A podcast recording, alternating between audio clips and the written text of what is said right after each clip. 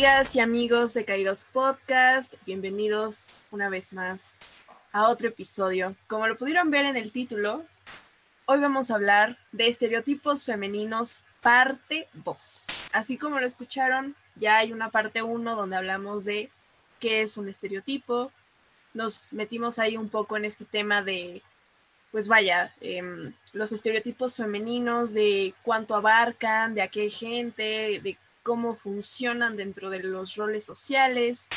Pero ahorita les vamos a poner en este episodio ejemplos para que ustedes sepan que lo que estamos hablando no es desde nuestro punto de vista, así como opiniones meramente hechas o preconstruidas sobre algo que ha sucedido una o dos veces, sino que realmente rondan ahí afuera en la sociedad y que siguen pues muy presentes en nuestro día a día. Entonces, Michelle y Aranza y yo, su servidora Brenda, les vamos a compartir pues, algunos eh, estereotipos femeninos muy marcados dentro de nuestra sociedad latinoamericana. Y pues los vamos a compartir con ustedes, los vamos a enumerar punto por punto, los vamos a compartir con ustedes y también vamos a hacer reflexiones a partir de ellos, como los hacemos normalmente en los mixtos que ya sabemos que a ustedes les encantan porque tenemos una diversidad de opiniones, entonces esperemos que este también les guste. Y si quieren la parte de estereotipos masculinos, porque, oh vaya amigos, también hay varios estereotipos masculinos que si no saben, también les afectan. Entonces, pues vayan a dejarnos en la caja de comentarios para que haya la parte de estereotipos masculinos. Y pues vamos a comenzar, vamos a arrancar, si les parece, abrir eh, este, el diálogo, ¿no? Esta bella noche, tarde o día, dependiendo de la que nos esté escuchando. A ver, vamos a empezar por el más común, ¿no? De las mujeres son emocionales y dependientes. Me salgo de aquí, no, Este, ¿qué, qué nos pueden decir ustedes sobre este estereotipo muy arraigado? Sobre todo desde filósofos como Schopenhauer, Nietzsche, Aristóteles, Platón, que hablan mucho de las mujeres son emocionales, las mujeres son dependientes, las mujeres se equiparan a un niño porque no pueden ni siquiera pensar por ellas mismas y no pueden este, tomar decisiones porque todavía no están maduras emocionalmente ni tampoco racionalmente, ¿no? Que es algo que nos ha perseguido por mucho, mucho tiempo. Yo creo, esto es un tema de hecho que sacó Aranza, pero creo que todos los podemos ver en la realidad, como dice Brenda. Algo que me llama mucho la atención, justamente, eh, creo que tiene que ver con el hecho más que nada de que a la mujer se le tiene denotada como emocional, creo que también tiene que ver con la apertura que se tiene en sociedad a que la mujer pueda expresar sus sentimientos con libertad. Pero aquí me gustaría, por ejemplo, regresarnos un poco justamente desde Sócrates y Platón. Y de hecho, este Nietzsche lo dice en el libro de eh, El crepúsculo de los ídolos, ¿no? Que los tacha de ser 100% y meramente racionales, como si fuera la nueva salvación del ser humano, como rechazar el instinto. Y creo que desde Sócrates y Platón, desde una lectura que podemos hacer desde Nietzsche, podemos observar cómo justamente el ser emocional, el tener instintos, el tener emociones, se ha visto como algo negativo. Por eso, cuando encasillamos a las mujeres de ser emocionales, como cualquier persona puede ser, y más que nada es emocional, lo encasillamos justamente como algo completamente negativo, o incluso que es de la mera naturaleza de la mujer, y es lo que la distingue del hombre. ¿Por qué? Porque el hombre debe ser racional, el hombre debe ser objetivo. La mujer, como es la que tiene que estar con los niños, como es la que, no sé, está más conectada con su útero, porque luego lo sacan que del útero de repente tenemos, no sé, esas ideas emocionales que salimos de la nada, ¿no? El síndrome premenstrual, ya nos tachan como 100% emocionales. Y creo que eso también tiene que ver con un estereotipo masculino que tiene que ver con que, con que el hombre no posee emociones o sentimientos como tal. Pero aquí estoy abriendo como que el tema, no sé si Aranza quiere hablar más de, más de, más de esto, porque justamente ella fue quien, quien puso este estereotipo. Em, pues a mí algo que me llama la atención, bueno, justo tiene que ver con lo que dices, Mitch, ¿no? O sea, hay mucha más apertura de las, o sea, por parte de las mujeres a expresar sus emociones, pero hoy en día no es como que los hombres no tengan como esa emocionalidad, sino hay que cuestionarnos el por qué no la expresan, ¿no? Porque es, es evidente y lo podemos ver, bueno, si nos metemos como a datos duros, las mujeres, eh, se cree que las mujeres tienen más intentos de, de suicidio y es así, pero los hombres eh, son los que más veces logran suicidarse, ¿no?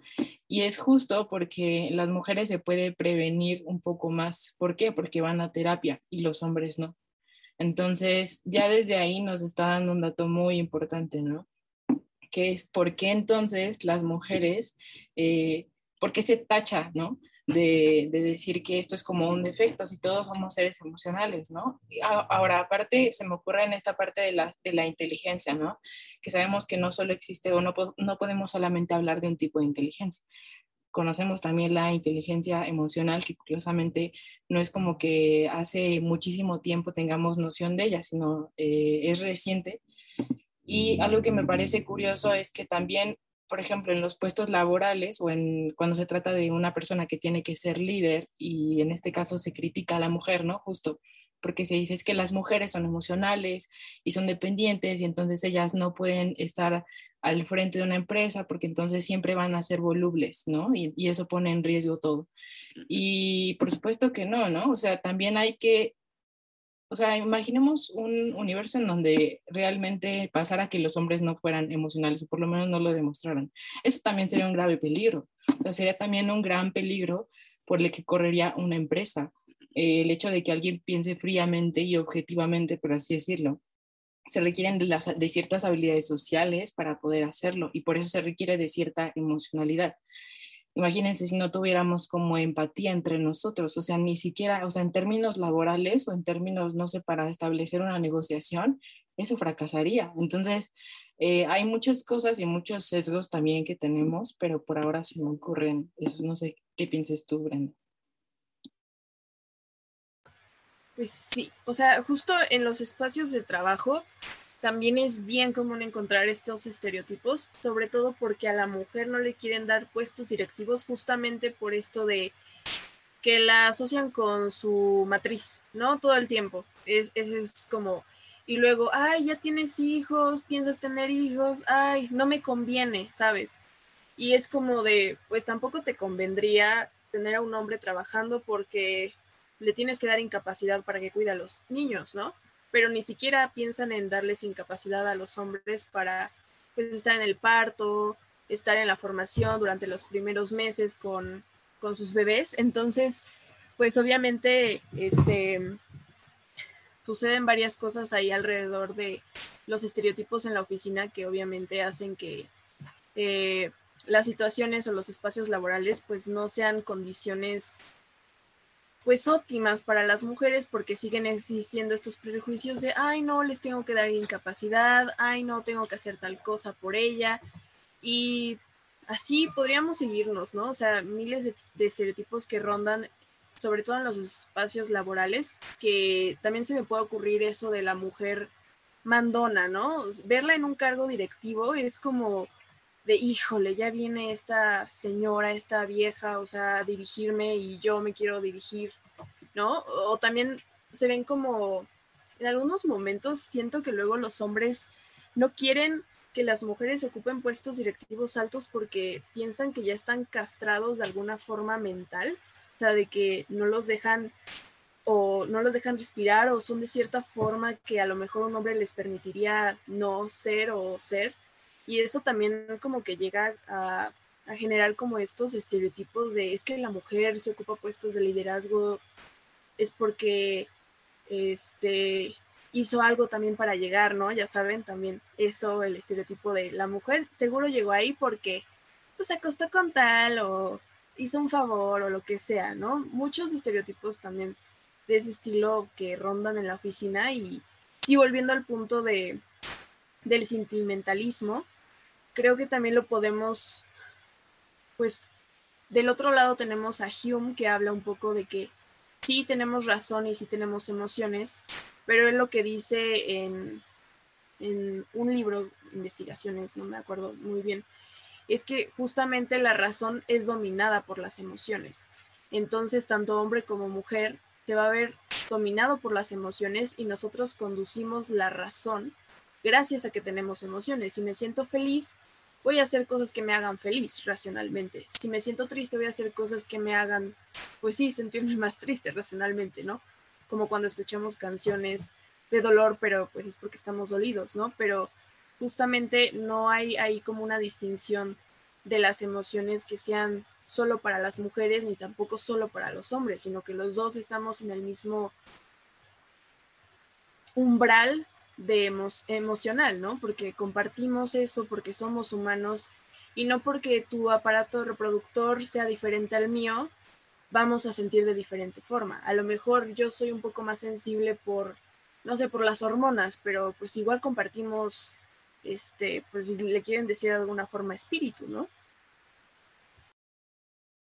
Aquí me gustaría retomar algo que, que las dos dijeron. Uno, la parte de la inteligencia emocional que dijo Aranza. Creo que es obvio que las mujeres, o quiero creer la mayoría de las mujeres, está mucho más, preparada o tiene más desarrollada la parte de la inteligencia emocional. ¿Por qué? Porque se le permite tener emociones y sentimientos en la sociedad. También creo que esa es una de las razones por las cuales las mujeres se suicidan eh, menos. Ojo, no que no tengamos deseos suicidas como cualquier otro ser humano. ¿Por qué? Porque la mujer se le da apertura de que de hablarlo, de hablar de sus sentimientos, de aceptarlo. La gente, eh, creo que a veces, no, no a veces, bueno, sí, la mayoría de las veces creo que se valida un poco más, incluso hasta nuestros sentimientos entre nosotras. Idealmente, o eso es lo que yo eh, he vivido. Ahora, también que creo que pasa con la inteligencia emocional, creo que, que la mujer puede estar en una sala, en un grupo, ya sea de liderazgo, ya sea de, una, de, amigos, ya sea incluso a nivel académico, como un salón de clases, creo que la mujer siempre establece una vara. ¿De qué? Pues de inteligencia emocional. Eh, y creo que, bueno, los hombres que nos ven no nos dejarán mentir, la conversación es muy distinta cuando hay una mujer en el cuarto. La conversación, el tema, las cosas que incluso se pueden llegar a decir de otra mujer o de una compañera en clase cambia. Porque la mujer al establecer esa vara y dice a los hombres, a ver, no te puedes comportar como un niño de cinco años, ¿no? O mínimo finge tantito acá, aunque aún así no son descarados y aún así lo hacen sin saber que creemos que se ven como idiotas, honestamente, ¿no? Pero ¿Qué pasa? Al establecer esta vara, al establecer este mínimo de inteligencia emocional, creo que también hace que muchos hombres y personas tengan que, decir, bueno, tal vez tengo que ser un poco más inteligente en esta situación, tal vez no voy a decir, ay, pinche vieja, o ay, sí, vamos, no sé, eh, por penes, qué sé yo, no sé, cualquier cosa que se inventen los hombres cuando no estamos nosotras, ¿no? Lo que hace que justamente los, para mí les incomoda. ¿Por qué? Porque para mí una mujer te saca de tu zona de confort, pero es mucho fácil si son emocionales y las rechazo y son menos. ¿Por qué? Porque creo que tiene, que ver con una, con una, comprensión que tiene el hombre de sus propias emociones. Todo lo que me recuerde que tengo que tener una emoción o temas o situaciones, circunstancias que me pongan a flor de piel mis sentimientos es algo que yo voy a querer rechazar y lo voy a ver como algo negativo. ¿Por qué? Porque otra vez se tiene un estereotipo, una idea de cómo debe ser, debo ser un hombre. Como el hombre que es bien mandilón con su novia, pero cuando llega con sus amigos, ay, se hace el cabrón Así más o menos lo veo yo. Ojo, sabemos que no son todos los hombres, sabemos que no son todas las mujeres, obviamente, pero son situaciones muy específicas que yo veo que se van repitiendo. Que la mujer puede ser líder, claro que puede ser líder. No, claro que lo es, porque la inteligencia emocional ayuda mucho. Somos volubles. Yo he visto hombres muy volubles que porque se enojan toman una decisión de un negocio y prácticamente lo llevan a la ruina y la quiebra. ¿Por qué? Por su ego. Entonces, si vamos a hablar de, de, de volatilidad, o sea, creo que hay que hablarlo de las dos partes no que esté mal. La correcta gestión de emociones y sentimientos es algo que todos nosotros deberíamos tener. Yo sí diría, desde chiquitos, pónganos a, entender nuestras emociones, ¿no? A veces un niño no tiene idea de qué emociones tiene. Imagínense una niña que se dice, ay, mi amor, esto sí no importa, todo va a estar bien, a un niño que le dice, no llores, no seas marica.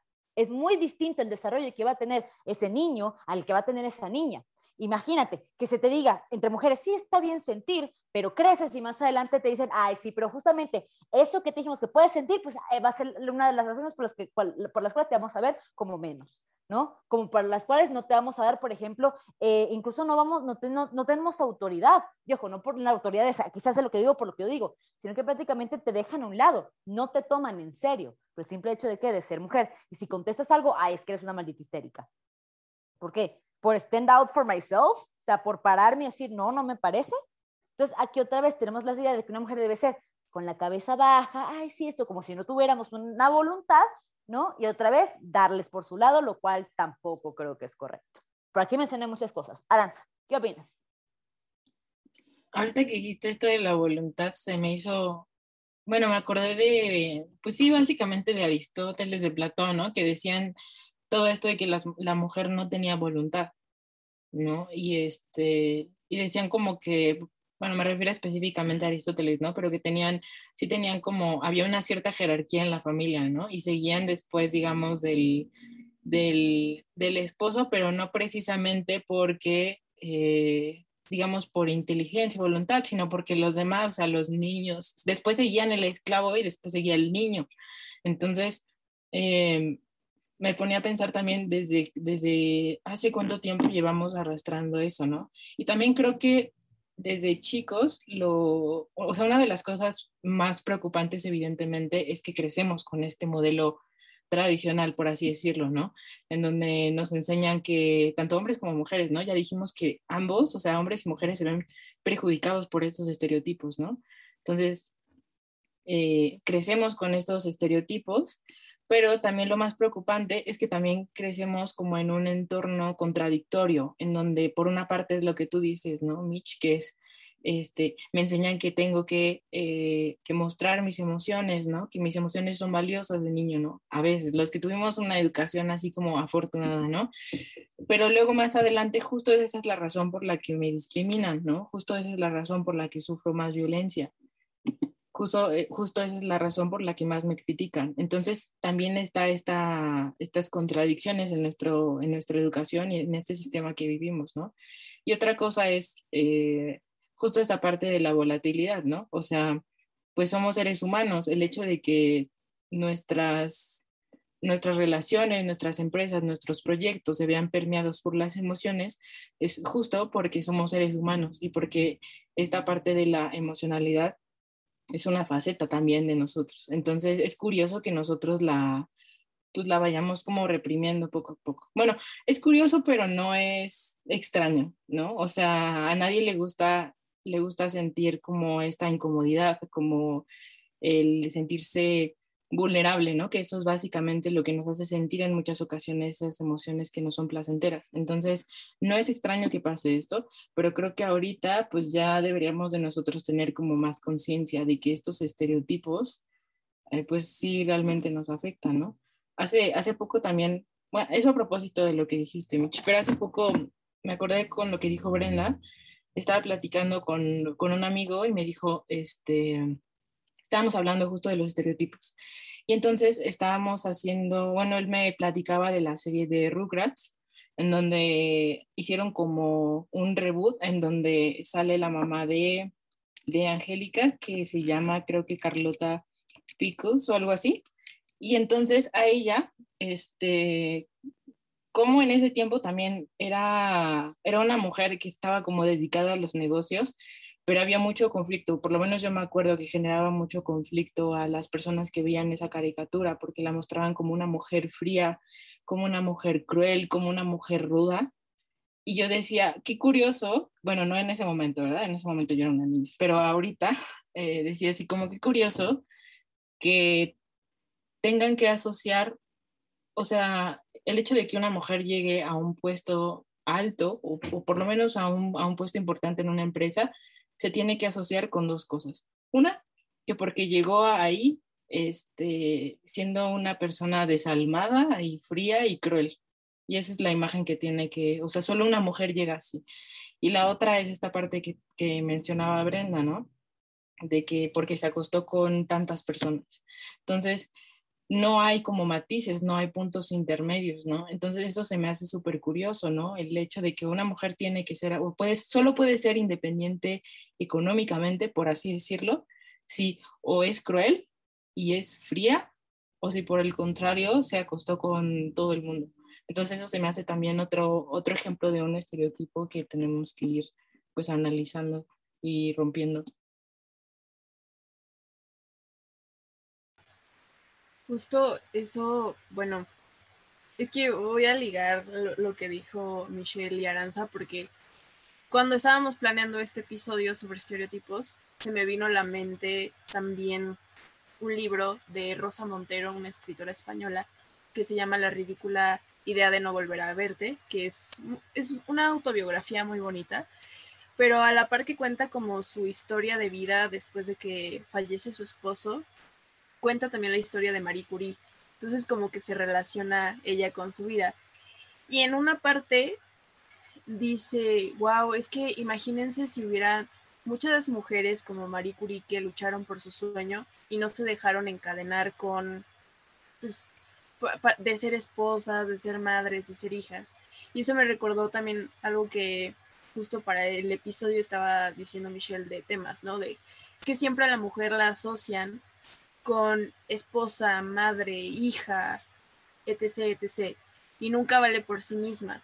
Y justo también en el libro, eh, ahí dice, dice Rosa Montero de, imagínense cuántas mujeres que quisieron ser astronautas, pilotas, este, chefs, eh, políticas, nunca lo hicieron porque su sociedad y ellas mismas también se decían a, pues a sí mismas que no lo podían hacer, de que no lo iban a poder lograr porque eran mujeres, porque el amor de su vida se fue, por tal cosa. Entonces, también como esas estigmas con los que nosotros crecemos de, pues no sé, sin un hombre no, no somos nadie, o de, pues necesitamos un hombre para estar completas, pues no, no es así como la realidad de hoy, ¿no? O sea, escogimos estar en pareja porque nosotros queremos estar en pareja, al igual que los hombres también durante mucho tiempo escogieron estar en pareja, escogieron estar solos, escogieron tener amantes, ¿no? Pero a nosotros nunca nos han preguntado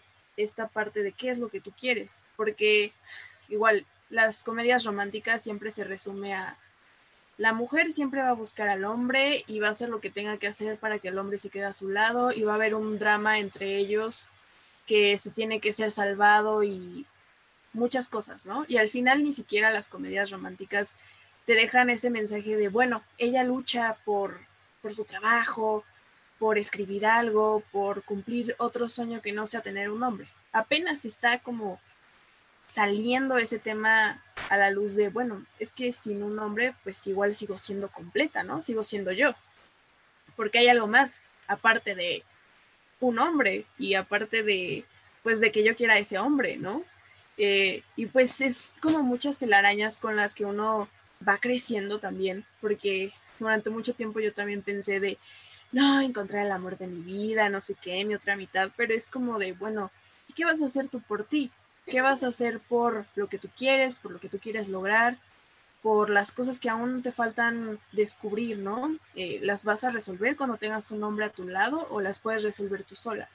Y es como otra de las cosas que uno va creando y va pues sí, o sea, va creciendo de, pues no, es que necesitamos de la otra mitad, necesitamos de un hombre, ¿no? Ya saben, de, tener el sustento de, del proveedor, como comentábamos en, el otro episodio, de, de tener un ancla, ¿no? Un ancla económica y es como de, pues yo puedo ser mi propia ancla económica y también puedo estar con otra persona que quiera compartir como los mismos gustos e intereses que yo, pero claro, ahora es por decisión, no porque sea una imposición que la sociedad me exige que tenga, ¿no?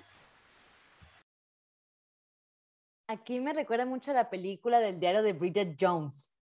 Bridget era una mujer sumamente exitosa, o sea, ella le iba bien en su trabajo, ella tenía su propio departamento, me acuerdo si era en Londres o en Nueva York, pero sé que son ciudades caras para tener tu propio departamento.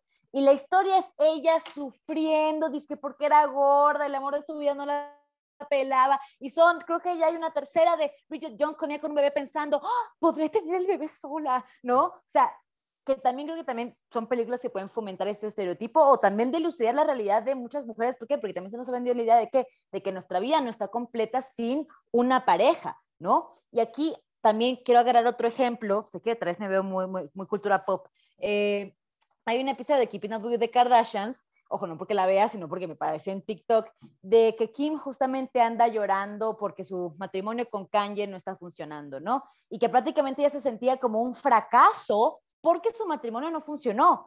A ver, Kim Kardashian prácticamente para mí está así de gobernar el mundo, pero se siente como una fracasada porque el matrimonio con Kanye no funcionó, lo cual otra vez esta parte de que la mujer siempre se entiende a través o gracias a la relación que pueda tener con el hombre, ya sea relación de hermana, de hija, de esposa, de, de, novia, de madre. Es decir, es como que si las mujeres no tuviéramos, y ahí me regreso a lo que decía Aranza, la parte de la voluntad, como si no deseáramos nada más que las relaciones que podemos tener. ¿Por qué? Por nuestro carácter emocional. Como si nosotras por nosotras solas no pudiéramos vivir, no pudiéramos hacer las cosas. Y también aquí me parece que es algo absurdo que luego dicen muchos hombres que dicen no ser machistas, pero yo tengo una mamá, yo tengo una hermana. Es que más allá de que sea tu mamá, más allá de que sea tu, hermana, es un ser humano y por eso merece y debe ser respetada y, debe y se debe eh, eh, dignificar su vida por el hecho de que es un ser humano, no porque es tu hermana, no porque es tu mamá. Otra vez, le entendemos de acuerdo a la relación que tenemos con ella,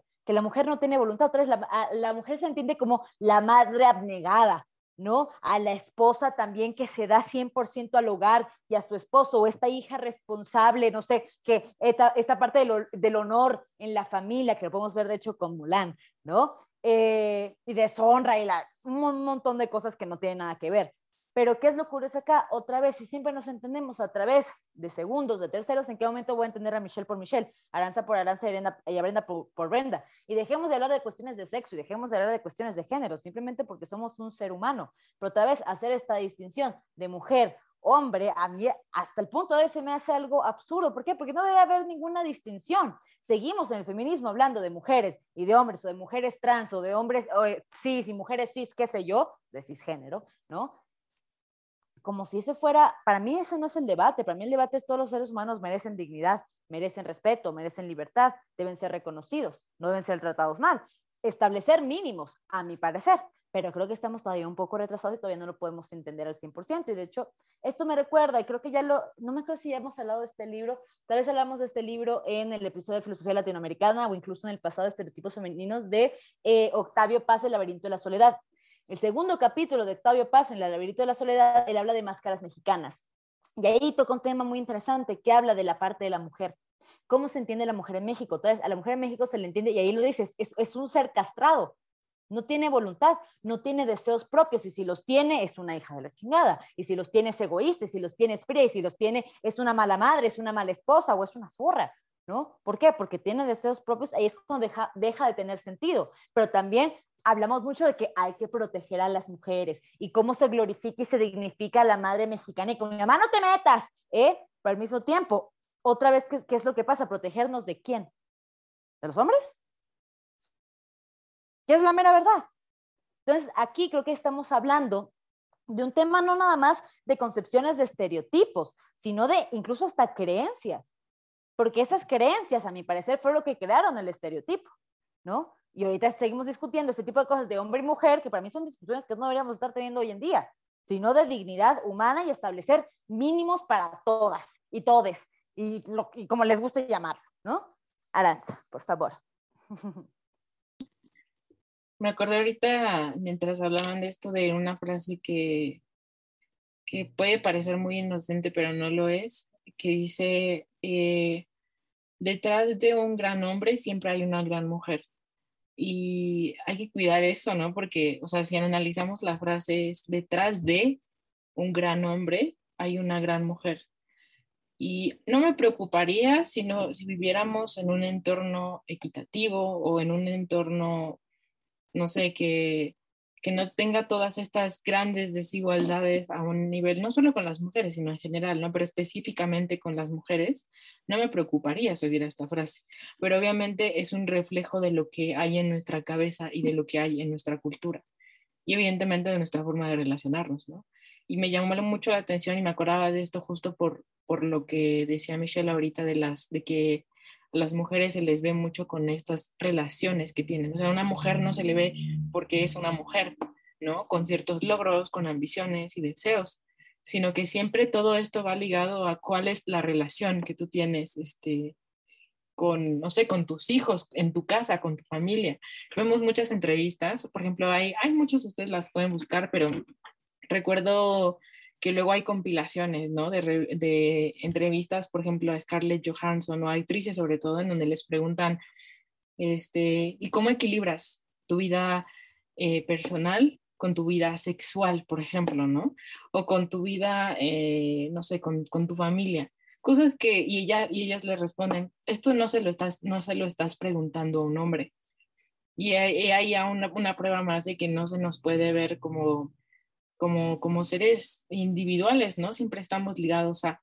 Y em, me parece algo, o sea, como que súper, súper curioso que pase esto, ¿no? Y también el hecho de que a nosotras como mujeres, bueno, de por sí es difícil que se nos acepte tener un rol, por así decirlo, en el caso de una mujer líder, por ejemplo, ¿no? Es difícil que se nos acepte. Y cuando se nos acepta, este, lo que pasa es que los, ya sea hombres o mujeres, salen así como portavoces, ¿no? De, de, repente, de la nada, y dicen así como, claro, este, yo voy a apoyar esto porque yo soy feminista y entiendo el movimiento y bla, bla, bla, pero luego cuando esas mujeres fallan, porque todos fallamos, no solo las mujeres, este, entonces ahí sí van las críticas y los señalamientos y no estás cumpliendo con tu rol que debías cumplir. Pasa esto mucho con, por ejemplo, con las, con una mujer que también es, es mamá, ¿no? Pero no pasa esto con los, con los hombres, ¿no? Que también pues son padres. No es tan común que pase esto, que sean estos señalamientos. No digo que estos señalamientos tengan que hacerse a todos, creo que son cosas distintas, ¿no? No tendrían que hacerse, pero la realidad es que se hacen y se hacen más a mujeres. ¿Por qué? Porque la mujer tiene que cumplir con un rol y la mujer tiene que ser mamá y la mujer tiene que estar con los hijos. Si no les puede dedicar el tiempo, entonces es una mala madre yo nunca he escuchado, no sé ustedes, ahorita van a decir, yo nunca he escuchado que, que digan, o sea, en general, que un hombre sea un mal padre por algo que, por no dedicarle tiempo a sus hijos o algo así. Y eso también se me hace algo importantísimo, ¿no? Porque nuevamente volvemos a eso, ¿no? A las mujeres se están viendo desde sus relaciones y no se ven como personas y eso es muy triste. Justo con lo que dices, Ari, o sea, de, por ejemplo, hace poco, de hecho creo que hoy vi una noticia de que Owen Wilson tiene una hija y pues la mamá dice que nunca la ha visto. O sea, que no, no le interesa nada, ¿no? ¿Y cuántas personas le han ido a comentar a Owen Wilson, eres un mal padre? ¿Cuándo han visto que le cierran contratos de películas, series, lo que sea, por ser mal padre o por no dar una buena imagen de este padre de familia, ¿no?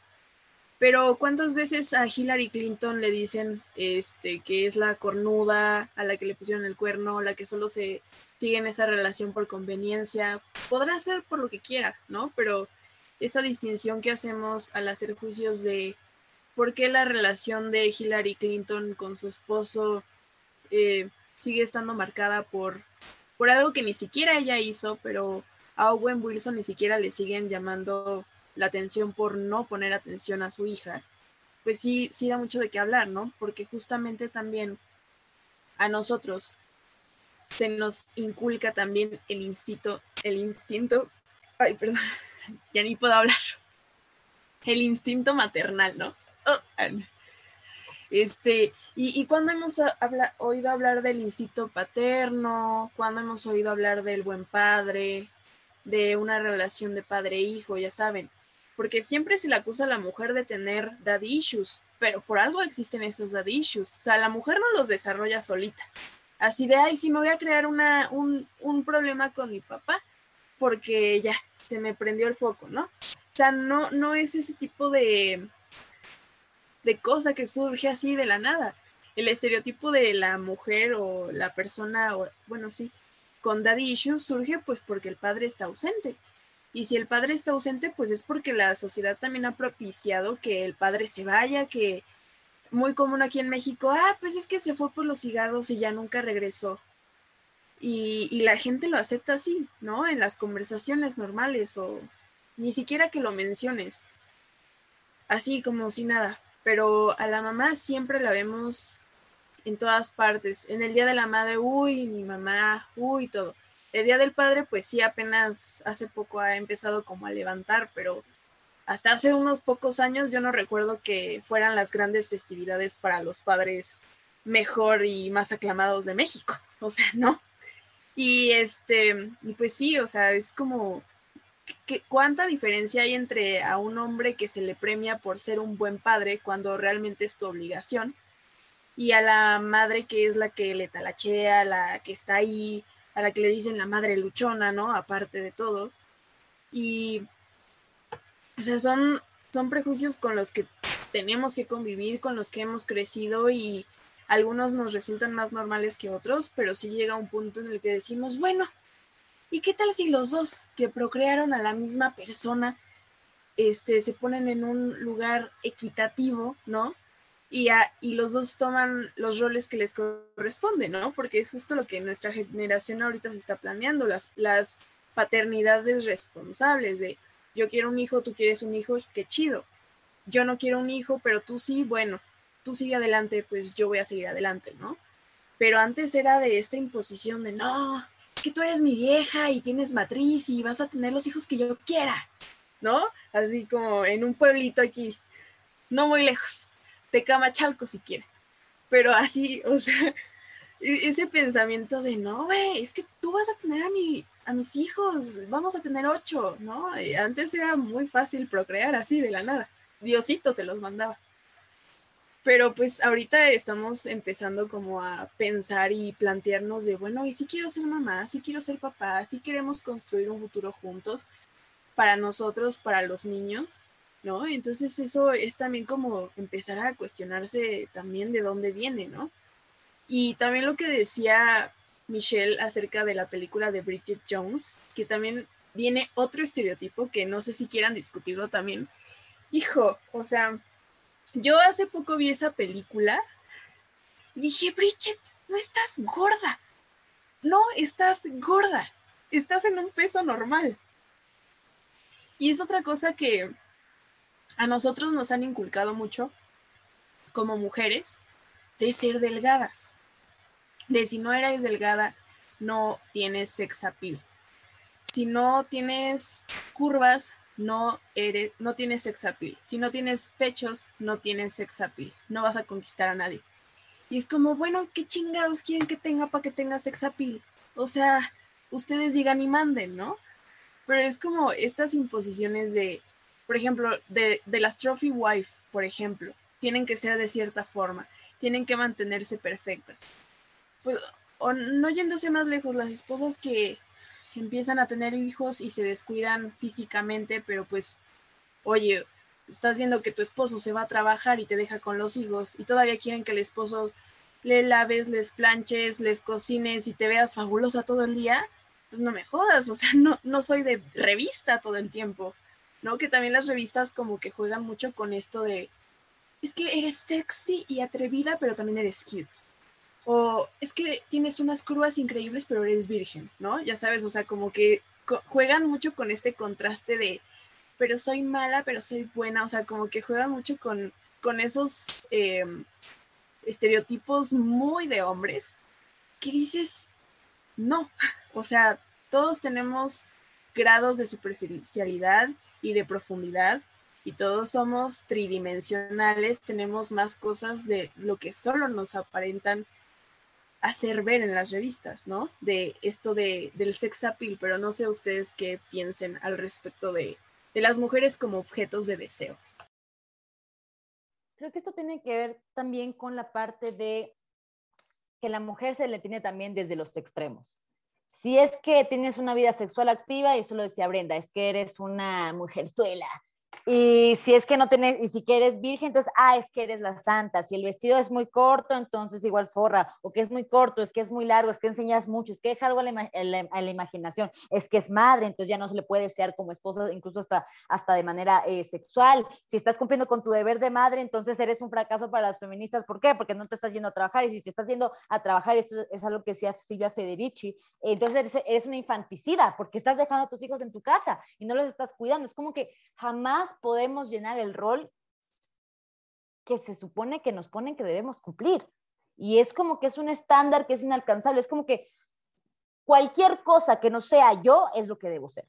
Cualquier, o sea, encajar otra vez en un extremo que es imposible de encajar. ¿Qué buscamos a la mujer? Mujeres reales, desde el punto medio. También la idea de madre que mencioné hace rato, a mí se me hace una locura. Claro, normalizamos la idea de madre, ¿por qué? Porque, ojo, naturalmente, ¿qué era lo que hacíamos? ¿No? Pues nos quedábamos con los bebés, pues lo teníamos en la panza. O sea, no es como, ay, hoy no quiero estar embarazada, ay, te dejo, bye. ¿No? Los primeros meses y más que nada años de vida, el niño que necesita la mamá, ¿por qué? Porque necesita ser amamantado, necesita ser escuchado, ¿por qué? Porque entonces la mamá sabe cuando el niño quiere cagar o quiere dormir. Ahora, eso ahora que el padre no pueda ser también responsable durante la etapa de gestación y durante el crecimiento del niño. Claro, el niño necesita más a la mamá, pero también la mamá y, el, y también necesita al papá y el papá podría ayudar a la mamá, por ejemplo, no sé, una nani o no sé, ayudándole en la casa con ella, oye, mi amor, ¿qué necesitas? Te, te hago un biberón, si quieres, deja, yo cargo el niño un rato mientras tú te vas a bañar y duermes tantito, ¿no? Porque es la parte de ayudar, porque lo que pasa mucho con las mujeres, esto es algo que también habla Silvia Federici, que la amo, la que yo adoro, que dice, hoy, en día las mujeres que, bueno, ya trabajan, ya, ya se independizaron económicamente, pero del trabajo llegan a la casa a hacer todos los labores del ama de casa, llegan a la casa, no se le planchan los pantalones a su esposo, hacen la comida el día siguiente, atienden a los niños, hacen la tarea con los niños, ¿no? Y aparte, al final, al final de la noche tienen que coger con el esposo, ¿no? Después de toda la chinga que se aventaron todo el día. Lo cual a mí también me parece que esto otra es exagerado. Para mí también se nos pide demasiado en ese aspecto, ¿no? Ojo, también está la otra contraparte, por ejemplo, que a la mamá siempre le dan la custodia sin preguntar si es una buena o mala madre, porque también hay buenas y malas madres, como hay malos y buenos padres.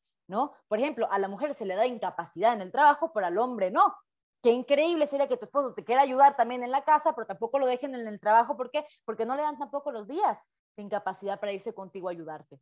Y te termina ayudando que si la suegra, que si la mamá, y si puedes, si tienes ganas, ¿no? Tu hermana, o te pagas una nani que te ayude a hacerlo. Y si no, si tienes mala suerte, pues haces, ah, intentas hacer todo al mismo tiempo, ¿no? O sea, se nos pone una situación, a mí se me hace en jaque pero es muy fácil juzgarnos, es muy fácil criticarnos, es muy fácil decir a Bridget Jones es que estás gorda. Es muy fácil decir a las mujeres que no estás cumpliendo con tu rol de madre. Y si estás cumpliendo con tu rol de madre, es que no estás cumpliendo tu rol como mujer o como persona que tienes que salir a la calle y trabajar.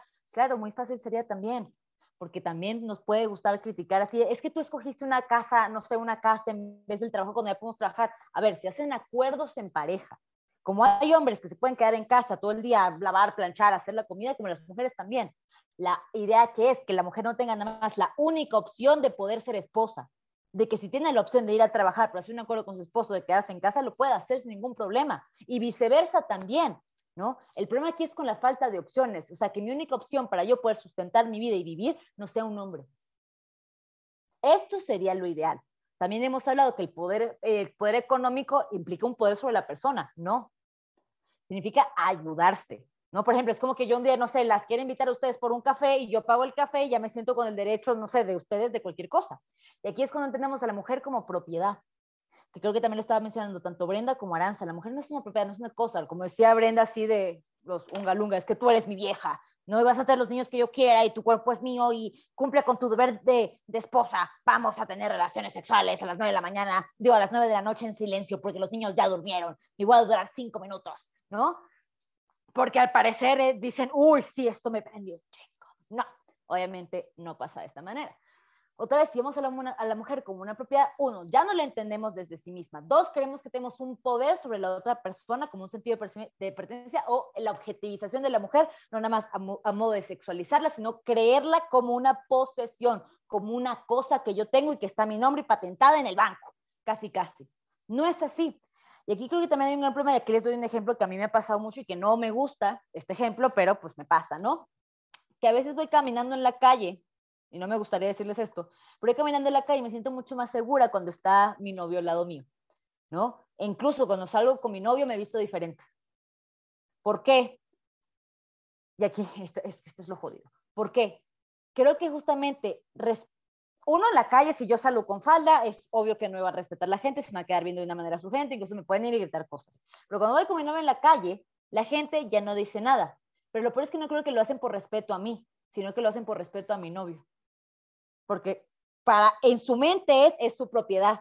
Debo respetar la propiedad de él. Y ya no me dice nada. Incluso me acuerdo clarito, iba por la universidad el otro día. Eh, de hecho, cuando fue lo de, lo de la toma de protesta con Texas, que las vi ese día, ¿no? que estaba, bueno, ustedes está, vieron cómo estaba vestida, estaba vestida con un, pues, con un vestido y estaban eh, haciendo una construcción por la universidad. Eh, ah, no, mentira, esto fue otro día. No, pues, fue, fue, otro día, pero bueno, ahí también me balburearon todo. Otro día que estaba yo con mi novio en la calle, estaba caminando, pero yo como que me había adelantado y él se había quedado a pagar el parquímetro. Y en eso unos hombres me empezaron a chiflar y yo me quedé así de, ¿qué pedo? En eso viene mi novio y se callan. Y ya no dicen nada para mí que lo hace más por respeto entre ellos, de respeto tu propiedad, a te respeto a ti por el hecho de ser un ser humano. Y esto es algo que creo que está sumamente mal, ¿no? Y también decir, me tengo que vestir distinto cuando está, o sea, con mi novia me puedo vestir como me da la gana, ¿no? la gente también me ve, mínimo, mínimo no es grosera, mínimo no se cree con derecho a decirme cosas en la calle. Pero ahí es cuando tenemos este trastorno que, que, que, que la mujer es un objeto, es una posesión, cuando no es así. No sé, ¿alguna de ustedes qué opina? Esto que dices se me hace, no sé, se me hace súper feo, pero también me hace sentir como muchas cosas extrañas, ¿no? Porque es que por una parte me siento como, eh, se va a escuchar feo, pero me siento como muy asqueada de ese tipo de conducta, ¿saben? Y a lo mejor a los hombres no les sea como un sentimiento tan común, pero una cosa es ver cómo acosan a una mujer y otra cosa es ver cómo, o sea, sentir y experimentar cómo te acosan a ti. Y eso es horrible, ¿no? Y también algo que porque yo también igual, o sea, yo creo que todas aquí, ¿no? Nos hemos percatado de eso, de que te respetan, por ejemplo, si vas con un hombre, no porque tú seas una mujer, no porque tú, y dicen que es, que es porque seas una mujer, o sea, no porque tú seas un ser humano, sino porque hay un hombre ahí. Y se, se me hace una conducta muy infantil, pero también muy animal, ¿no? O sea, no sé. Por ejemplo, hace poco estaba leyendo algo como respecto al lenguaje corporal y así, y hablaba de esta parte de que sobre todo eh, de, los, de los monos, ¿no? O sea, cuando quieren proclamar algo como su propiedad o así, eh, lo que hacen es como pararse más, este, con el pecho como más, ándale, así justo, así justo como Michelle está, ajá. Y, este, y así ellos como que muestran su autoridad, por así decirlo, ¿no? Y entonces son, son como, tienden a ser como agresivos, ¿no? Un poco a invadir el espacio personal. Y ese tipo de conductas se me hace así eh, idéntica a lo que pasa cuando, por ejemplo, en el caso que estás tú diciendo ahorita, Michelle. Y eso se me hace horrible, o sea, me da asco literalmente. Y entonces, se me hace también, bueno, se me hace muy triste en ese sentido, ¿no? Pero bueno, este, y otra cosa que iba a decir era que Ah, ya, ya me acordé. Em, creo que en esta parte, no sé, somos, o sea, creo que todos nos movemos por un, por el deseo, ¿no? O sea, y no está mal, o sea, es lo que nos hace a la mayoría de nosotros como levantarnos todos los días por la mañana y decir, ok, esto que tengo ya lo alcancé, ahora qué más voy a hacer, ¿no? Sea, de cierta manera es lo que hace que nuestra vida tenga sentido. Pero hemos creído también a lo largo del tiempo que nosotros tenemos que responder al deseo del otro y que, sí, y que nosotros somos responsables del deseo de los demás. Y esto como también muy estoico, si quieren podemos verlo, ¿no? Nosotros no somos responsables de nada, o sea, de nada que tenga que ver con las emociones del otro, ¿sí? Entonces, en esta parte del deseo, creo que también a las mujeres se nos ha educado así, ¿no? Desde, de chicas, ¿no? Y es tan normal que lo transmiten de generación a generación a generación y entonces por eso ha sido tan difícil verlo. Y por eso también nos encontramos con uno de esos argumentos tan comunes que se llegan a hacer, ¿no? De, ay, es que ahora ya nada se puede porque, este, entonces ya todo es una ofensa. Recuerdo mucho, eh, seguro Michelle va a saber quién es, no voy a quemar aquí a nadie, ¿verdad? Pero recuerdo que tuvimos un profesor que nos decía, que una vez hizo un comentario un poco extraño. Ahorita les voy a decir cuál fue, ¿no? Pero dijo así como, es que ya a nadie, a ninguna mujer se le puede decir ningún piropo en la calle, porque entonces ya es acoso. Y entonces yo dije, wow, o sea, si todos los, o sea, por eso es que la gente no entiende nada, o sea, nadie está entendiendo absolutamente nada. Sí, justo. Michelle me puso aquí el nombre de la persona, pero no vamos a quemar a nadie, Este, pero yo dije, claro, o sea, si él piensa así, entonces, ¿cuántas personas y cuántos hombres en este sentido, porque son los que más lo hacen, este, ¿por qué, ¿por qué no habría de estar México así? ¿Por qué no habría de estar la sociedad así? Si todos piensan así, quiere decir que nadie está entendiendo nada, ¿no?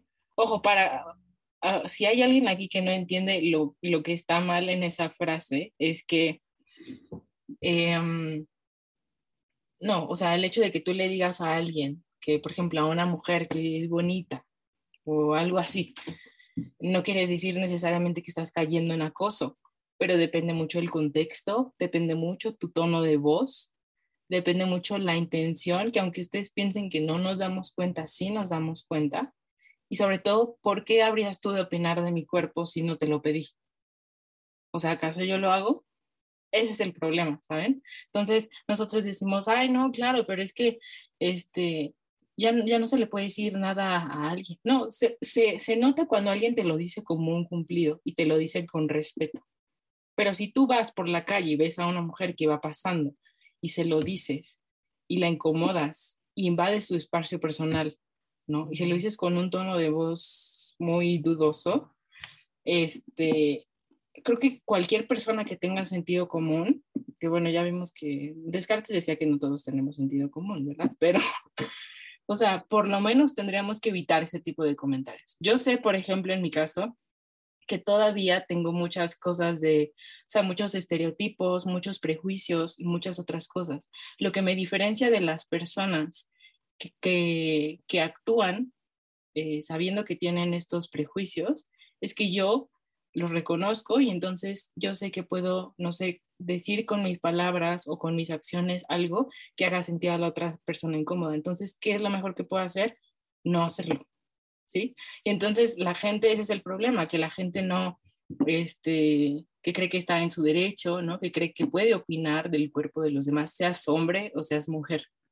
No importa, porque también hay mujeres que acosan, sí, porque también otra, otro argumento es, es que ah, este, también hay mujeres así. Pues sí, nosotros no estamos diciendo que no haya mujeres así, más bien es el porcentaje en, en, que lo hacen de hombres es mucho más alto y sobre todo desemboca en cosas más catastróficas y en más horribles como los feminicidios, ¿no? Entonces, pues sí, también no hay que, no hay que, este, o sea, sí hay que hacer como esta, este análisis de lo que pasa en ambos casos, pero creo que aquí no cabe la comparación. ¿No? Creo que lo que pasa en un y otro caso sí perjudica a hombres y a mujeres, pero, este, pero al final las mujeres lo pagan con cosas más horribles. Y ya para ir cerrando, quiero tocar así como Aranza dio en el clavo, o sea, el, el estereotipo que ha salido ahorita últimamente del término feminazi, ¿no? Es, lo ocupan muchísimo los hombres que no entienden hacia dónde va la lucha de las mujeres, de por qué estamos luchando, qué es lo que realmente estamos buscando. No, no los queremos castrar ni intelectualmente ni físicamente. A lo mejor algunos de ustedes se lo merecen, pero no todos. no es cierto. Pero, o sea, no queremos oprimirlos como mucho tiempo nosotras vivimos oprimidas.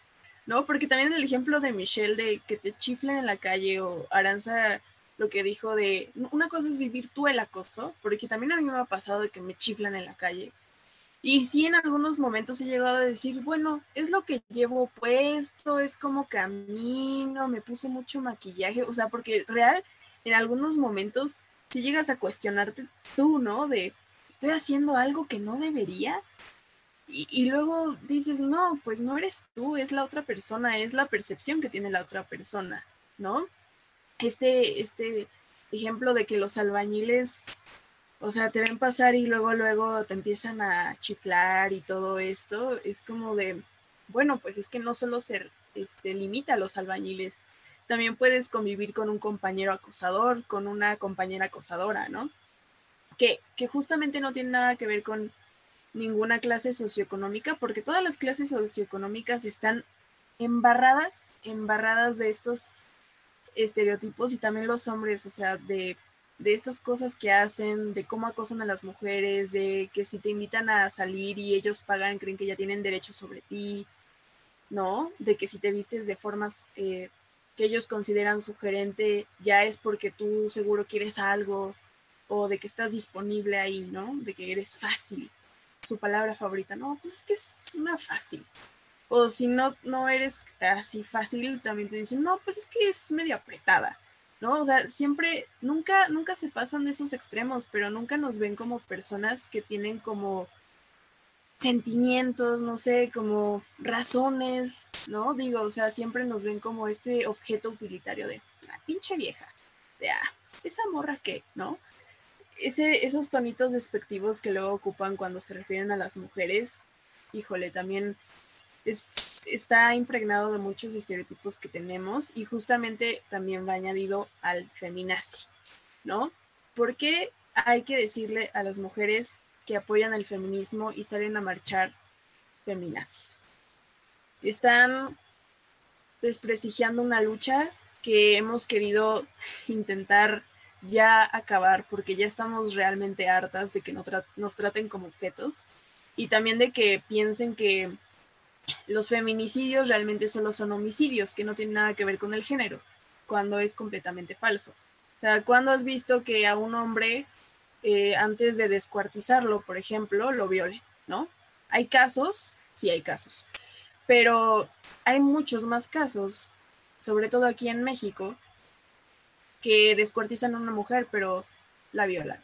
O que la meten en ácido, pero antes la violan o que la encuentran en un callejón oscuro, pero, oh sorpresa, la violaron, ¿no? Siempre está eso de, hay e, esa de transgredir a la mujer, de transgredir su cuerpo de, de esta forma que a lo mejor los hombres no comprenden porque nunca han tenido que preguntarse eso. Sí, los hombres mueren más, pero es porque se meten en bandas de narcotráfico, porque les gusta el pleito, porque se van a su casa alcoholizados, no por razones así como de, pues se fue a las 12 de la noche a su casa y lo agarraron y lo violaron y lo que sea. No, nada de eso. Ellos tienen como más libertades para transitar libremente todos los días y las mujeres no. Es una opción que siempre se nos ha limitado mucho, sobre todo también el tiempo, ¿no? Es que tienes que llegar a tal hora a tu casa. Y pues sí, o sea, aunque tú no quieras llegar a tal hora, pues luego tienes que llegar a tal hora porque por donde vives está oscuro, por donde vives no hay tanta iluminación. Ah, pues es que me tengo que ir en metro, pero pues el metro cierra a las 12 y si pido Uber, pues no, no puedo confiar de que el Uber me cuide. Son muchas cosas de las que tenemos que estar al pendiente, que a lo mejor los hombres lo ven muy fácil de, pues es que ya no quiere salir conmigo, le dije hoy, le dije que saliéramos hoy, y es como, tengo que pensar mi ruta de escape, tengo que pensar con quién voy a ir, a quién le voy a pasar mi ubicación. Son muchas cosas en las que tenemos que estar pensando y también por eso nos llaman calculadoras, pero pues es que no hay de otra, amigos, no hay de otra. Y decirnos calculadoras tampoco ayuda mucho en la situación, porque realmente vivimos tiempos difíciles, todavía. Aunque ya haya muchas libertades, todavía son tiempos difíciles para ser mujer, la verdad. Creo que a la gente se le hace muy cómodo no cambiar aquellas situaciones que los benefician yo creo que por eso tampoco se pone mucho en duda la parte de, oye, ¿estará bien decirle este piropo completamente fuera de contexto a esta persona que acabo de conocer con un tono sugerente? ¿Por qué? Porque también, no sé, les levanta un ego pendejo que tienen, o sea, lo que está detrás de su mente, así no, no lo puedo comprender. Es como intentar comprender a una hormiga, jamás las podremos comprender. Pero lo curioso acá es que justamente la gente creo que no lo pone en duda, es mucho más fácil denunciar de feminazi a una persona que está poniendo una, una, una, lucha y está denunciando un caso en, que, en el que tú, pues eres el abusador, ¿no? Y que te tienes que cambiar conductas, ¿no? Que te han enseñado que justamente en eso se basa tu masculinidad y tu ego, y qué, y lo tienes que buscar en otra parte, como que, ¿cómo tener mínima decencia humana, ¿no?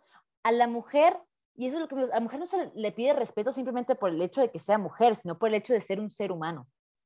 Por eso se pide respeto, por eso se pide dignidad, por eso se pide la parte de libertad, el poder hacerle la calle. Sí, tal vez, tal vez, eh, y eso es lo que dice, lo que dice Aranza, tal vez jamás puedan comprender nuestra situación, ¿no? ¿Por qué? Porque es muy distinto ver el acoso a que te acosen a ti. Pero mínimo puedes empatizar, mínimo puedes visibilizar, mínimo puedes validar que existen esos casos. ¿no? Y no decir, ah, es que, a ver, ¿y qué traías puesto entonces? No, no, no, es que, ¿qué traía puesto? ¿Qué pasa con las niñas, ¿no? De siete años que traen puesto que el uniforme de la escuela, faldas que le llegan hasta más abajo de las rodillas, ellas están diciendo de una manera sugerente. Y aquí es la, y aquí creo que está la parte asquerosa, no, y eso creo que lo, lo, lo dijeron en una psicóloga que me gusta mucho, que luego hace charlas TED, en, en BBVA, porque dice, es que los violadores no violan por lo que traigas puesto, lo violan porque están en una situación de poder ante ti. Lo hacen por poder, no por no porque traes puesto, no porque es que estaba caminando a las 3 de la mañana. Sí, obviamente, México y cualquier país de Latinoamérica es inseguro a las 3 de la mañana, pero es muy distinto como dice Brenda, que me roben la cartera, ¿no? A que me violen. Es muy distinto esos casos, ¿no? Ahí es cuando se, habla que se violenta a la mujer simplemente por el hecho de ser mujer. Y otra vez, si la gente no lo comprende, tal vez no lo van a comprender al 100% porque no lo han vivido, vivido. Y qué bueno que no lo han vivido. Lastimosamente, hay gente que tiene que vivir un acoso. Yo he escuchado de hombres que han tenido que vivir acoso, ¿no? De otros hombres y les causa mucha incomodidad ah, ¿verdad que no está padre? Ojo, y no es que tú tengas que pasar por esa situación para poder empatizar con la nuestra, pero es date cuenta que existen otras situaciones que aunque tú no las pasen, existes, existen, ¿no? Y como existen hay que validarlas y hay que hacer algo al respecto. ¿Por qué? Porque no está bien, pero si la gente es de muy mente pequeña como para poder entenderlo y no le, no le cabe en la cabeza, ahí es cuando creo que va a haber un problema. ¿Por qué? Porque otra vez no les conviene cambiar situaciones que los benefician. Punto, ¿no? Si no me beneficia, ¿para qué lo critico? ¿Para qué me pongo a pensar? ¿Para qué me pongo a escuchar a estas tres filósofas hablando de estereotipos femeninos? ¿No? ¿Para qué? Si no vale la pena, si yo tengo mi vieja en casa, ¿no? O qué sé yo, y que las culpo de todo lo que me está pasando y ya no se les puede decir nada. ¿Por qué no te haces el estudio? Porque no ves que en realidad el problema eres tú. Porque es mucho más duro darse cuenta de eso. ¿Por qué? Porque es algo que te han estado vendiendo toda la vida, ¿no? De la masculinidad, de, y no es por nada pero la masculinidad, la mayoría de las mujeres, así como la presentan, nos da asco, como dice Aranza, no nos gusta, no nos fijamos en ustedes, no nos parecen inteligentes, no nos llaman la atención, no decimos, ay, qué macho, me lo quiero coger, no, no, se ven ridículos, se ven, y aquí sí, ridículos, ridículos, a nadie les gusta, nadie por voluntad propia andaría contigo, a menos de que tenga, ¿no? Problemas, ¿no? Emocionales, mentales que no ha sanado, que eso tampoco es para ponerse a las víctimas, ¿no? un problema que de verdad no se ha querido lo suficiente a sí misma y que podría ir al psicólogo para tratarlo y por eso está contigo. Esa es la única razón posible por la que veo que una mujer esté contigo, no es que tú la secuestres y no sé, le hagas mansplaining o juegues con sus sentimientos o no tengas responsabilidad afectiva. Más allá de eso, creo que una mujer jamás la, los podría amar genuinamente. Honestamente hablando, ¿no? Pero no sé si quieran cerrar con algo más bonito. Este, híjole, yo iba a decir, pero no, no eran cosas bonitas. Este, pero lo voy a decir de todas maneras. Este, bueno, a lo mejor sí cierro con algo bonito. Creo que tengo algo por aquí rescatable. Pero em, otra cosa que se me venía a la cabeza es que, bueno, todos tenemos que acercarnos a estos temas, o sea, todos tenemos esta responsabilidad, ¿no? Porque es una responsabilidad, o sea, hombres y mujeres tenemos que acercarnos a esto. Entonces, eh, recuerdo también hace, hace ya un tiempo, pero recuerdo que platicaba con alguien, era un, era un hombre y me decía como, sí, ¿cómo, cómo los vamos a educar nosotros? Ustedes este, dicen que las mujeres, que en el movimiento feminista este, no puede haber hombres feministas, sino solo aliados. Y entonces toda la información se la guardan para ustedes y entonces nosotros no nos podemos educar. Y entonces yo dije, bueno, aparte de que el tema de si los hombres son aliados o si son o si pueden ser feministas es todo un tema que no nos vamos a meter ahorita. Yo dije, o sea, ojo, porque hay una línea muy delgada ahí. O sea, nosotras como mujeres no tenemos por qué educar a nadie. O sea, ni a hombres ni a mujeres. O sea, lo único que podemos hacer es como sacar esa información, ¿no? Hacer hacerlo visible, ¿no? Y compartir nuestra propia experiencia, así como Michelle lo dijo ahorita, ¿no? Como lo compartió también, como Brenda también. Porque nosotros también ya lo hemos hablado en el episodio pasado, pero también en otros episodios, ¿no? Por ejemplo, con el que grabamos con Julia, con nuestra profesora. También ahí compartimos. Y por ejemplo, este, por eso, es, por eso digamos, es, es importante, ¿no? Que cada, que cada persona comparta esa, esa experiencia, ¿no? Entonces, eso por una parte. Nosotras no tenemos el deber, nadie, como para, para educarlos. O sea, yo por qué tengo que educar a una persona que en primer lugar no quiere ser educada.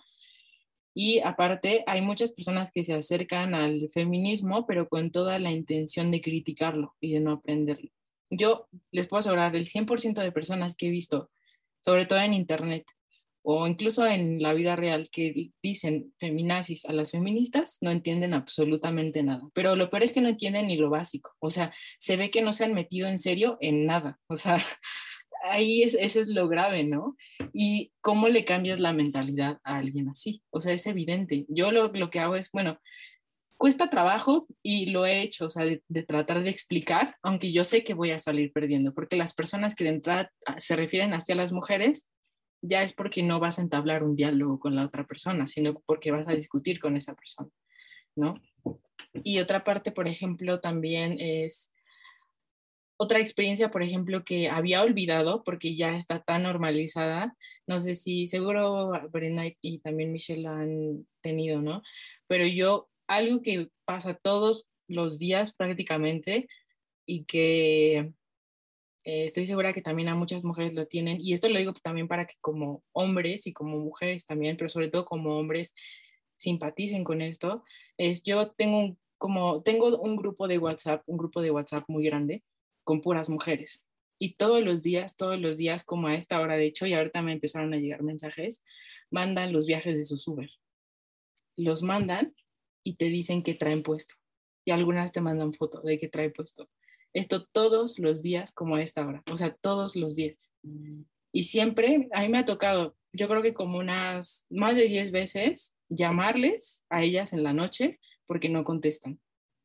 Y entonces es como nos movilizamos todas. Y eso todos los días, en verdad, todas las semanas.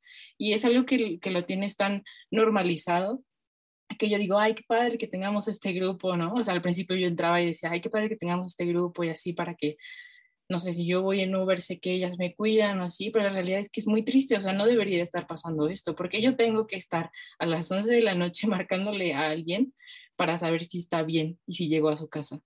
Entonces, eso también lo digo para que, o sea, para que simpaticen, eh, pues los que nos están escuchando, que yo sé que de entrada, los que están escuchando este episodio y por lo menos llegaron hasta acá, sé que no es de ustedes precisamente de quienes estamos hablando. Y eso ya es muy bueno. Pero la tarea es que ya lo vimos, ¿no? O sea, los hombres escuchan normalmente a otros hombres. A lo mejor pueden no escuchar a una mujer. Entonces es muy importante que pues, si eres hombre y estás viendo esto y tienes a tus amigos, ¿por qué no hablarlo con ellos? O sea, de verdad, o sea, literalmente sí estaría salvando vidas. Entonces, por eso es muy importante que hables de esto. Y sobre todo también te estás ayudando a ti mismo, porque como lo dijimos, y a lo mejor va a ser un episodio pedido, ¿no? Pero el de los estereotipos femeninos. O sea, estereotipos femeninos y estereotipos masculinos no van separados, siempre van juntos. Entonces, todo lo que nos perjudica a nosotras, a los hombres también nos perjudica en una mayor o en una menor medida. Pero sí, sí o sí siempre hay una repercusión. Y ya lo último con lo que terminaría es, pues básicamente lo que podría yo rescatar de todo el episodio, que es que esta frase, ¿no? Que tenía, bueno, esta filosofía que tenía un poco Kant, que Kant no se destacaba precisamente por ser este, o apoyar que la mujer tuviera derechos, ¿no? Pero eh, como Kant ya murió, nosotros podemos tergiversar su filosofía un poquito. Y entonces, este, él decía que teníamos que ver a los seres humanos como, como fines y no como medios. Y esto es a lo que nosotros deberíamos de aspirar. Curioso porque Kant no veía a las mujeres como fines, sino las veía como medios, ¿no? Pero ahí vemos la ambivalencia de los seres humanos. Nada más, se los dejamos ahí de reflexión. Bueno, entonces escucharon a Aranza. Este, de mi parte, pues, ah, bueno, nada más quería poner un ejemplo por si no les había quedado claro por qué hay tanta diferencia entre hombres y mujeres, mientras los hombres hacen sus grupos de packs y nuts que todavía existen, las mujeres tienen que hacerse grupos de WhatsApp para ver a qué hora llegan a su casa y si llegan en buenas condiciones. Entonces, no tengo que decir nada más, esa es como la diferencia más grande que encuentro. Desde sus casitas los hombres pueden disfrutar de cosas que ni siquiera les han dado permiso de compartir eh, las propias personas, mientras las mujeres, pues ni modo, aunque no le quieran compartir su ubicación ni siquiera a sus papás, a un grupo de 3.000 morras, ¿no? Ahí para, para saber que están bien. Así que imagínense de cuánta libertad gozamos las mujeres, ¿no? Pero bueno, eso lo dejo para reflexionar, ustedes ahí, si nos está escuchando algún hombre, como decía Aranza, ¿no? Eh, no es nuestro trabajo educar porque justo también eso viene de un prejuicio y un estereotipo de que la mujer es la mamá, la mujer es la educadora. No, yo no soy ni madre, o sea, yo vine al mundo igual que tú, en blanco, en ceros. Entonces estamos aprendiendo al mismo, al mismo momento y pues si tú quieres unirte a la causa, adelante, si no quieres unirte, pues no estorbes, ¿no? Nada más no hagas cosas que no desearías que te hicieran a ti, que es como la máxima universal. Este, no sé, si eres este católico, ama al prójimo como a ti mismo, no sé si te sirve, o sea, no necesitas ser hombre o mujer, solo ámalo, solo quiérelo, solo protégelo porque pues es igual que tú.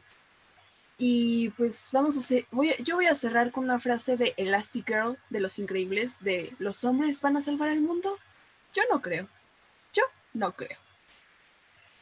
Y este, esa es mi despedida. Michelle, ¿quieres decir algo más? ¿Cerrar este episodio o quieres que yo lo mm. cierre? No, tranquila. Muchas gracias por escucharnos del día, noche o tarde, a la hora que nos estés escuchando. Espero que te haya gustado este episodio, espero que puedas reflexionar y dejar de ser un simio. Entonces, damas y caballeros, es broma, saben que nuestro público aquí, yo creo que, que si nos escuchan, no, tal vez no son de esa manera, porque si no dirían, ¿para qué escuchar a tres mujeres hablando de filosofía? Entonces, tal vez no es para ustedes, ustedes les queremos mucho. Entonces, pueden seguir en nuestras redes sociales como Kairos podcast en Instagram, en YouTube, en Spotify, en Apple Podcast, en Google, en Google Podcast, a mí en Instagram como cafeidos-bajo, a Aranza como catarsis filosófica y a Brenda como burdas reflexiones. Entonces, los dejamos hasta acá, espero lo hayan disfrutado y nos vemos hasta el próximo episodio. Bye.